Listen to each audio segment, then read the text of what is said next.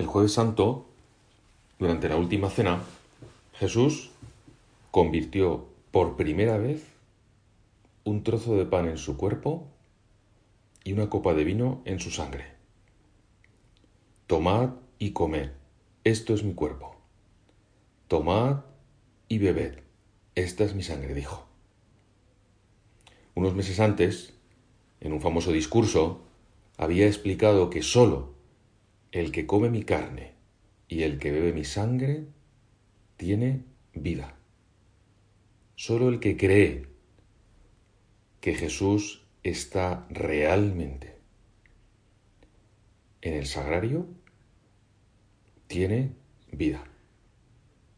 Claro, cuando muchos de los oyentes oyeron estas palabras, solo el que come mi carne y bebe mi sangre, se escandalizaron y se marcharon de allí preguntándose, ¿cómo puede éste darnos a comer su carne? Ahora, tú y yo lo sabemos. Desde que, desde que hicimos la primera comunión, sabemos que Jesús, a través de las palabras del sacerdote en la misa, convierte el pan en su cuerpo y el vino en su sangre. Los que escucharon aquel discurso no sabían a qué se refería Jesús. Tú sí lo sabes, y yo. A ese milagro lo llamamos transustanciación. ¿Cómo puede éste darnos a comer su carne? Claro, alguien que no tiene fe, al darse cuenta de lo que hizo Jesús, podría decir, ah, ya lo entiendo. Lo que hizo Jesús es un símbolo. Dijo, comed este trozo de pan como si fuera mi carne, como si fuera yo. Cuando lo comáis, acordaos de mí.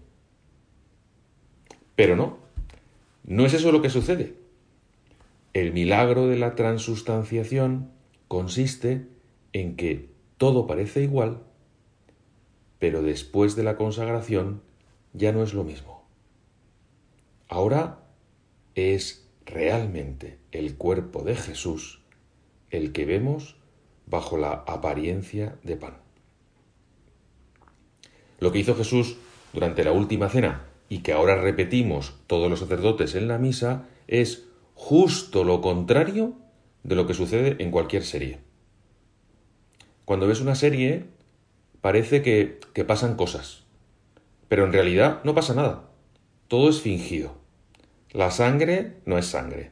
Las muertes no son muertes. Las balas son de mentira el amor entre los protagonistas, para no decir todo así de series de acción, ¿eh? el amor entre los protagonistas es una ficción. Parece que sucede lo que se representa, pero en realidad no sucede. En cambio, en la Eucaristía sucede lo contrario. Parece que no pasa nada, el pan se sigue viendo como pan, el vino se sigue viendo y sabe cómo vino, pero realmente sucede algo. Algo que es lo más grande que sucede en la tierra cada día. El pan se convierte en el cuerpo del Señor y el vino en su sangre. ¿Tú te crees esto?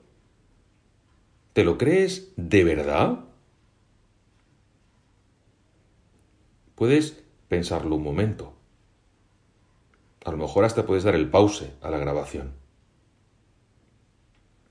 Hace poco leí que en una estadística en Estados Unidos, siempre tienen que ser esto, en Estados Unidos todas estas cosas, ¿eh? pues sobre el nivel de conocimiento religioso de los americanos, de los norteamericanos, dice la estadística que se ha detectado que solo el 34% de los norteamericanos, y de entre ellos Solo el 50% de los católicos conocen lo que dice esta enseñanza católica. Y la encuesta preguntaba, ¿qué frase describe mejor la enseñanza católica sobre el pan y el vino usado en la comunión? A.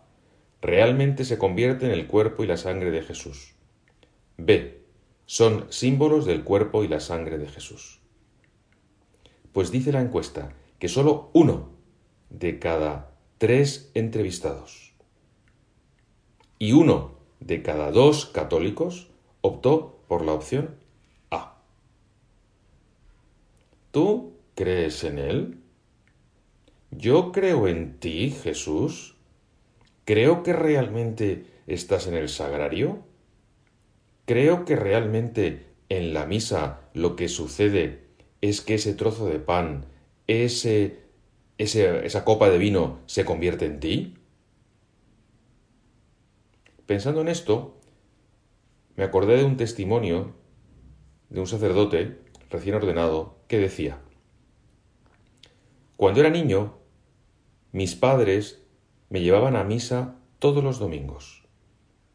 Fui a la catequesis desde la primaria a la secundaria, pero al mismo tiempo tengo que admitir que no comprendía que la Eucaristía era la presencia de Jesucristo.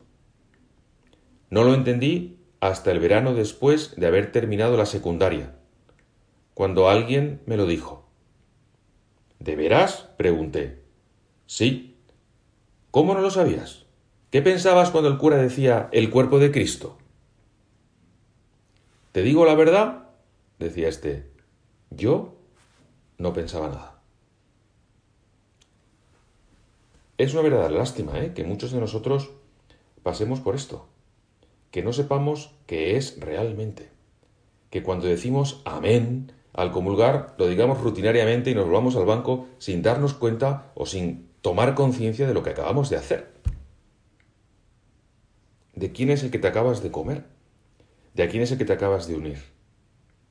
Piénsalo despacio y quizá podrías hacer algún propósito, mira a ver si te lo sugiere Jesús, algún propósito de visitarle en un sagrario diario, como quien demuestra tener fe en que Él está ahí, de recibirle con frecuencia y si puedes, que quizás sí que puedes, de recibirle todos los días.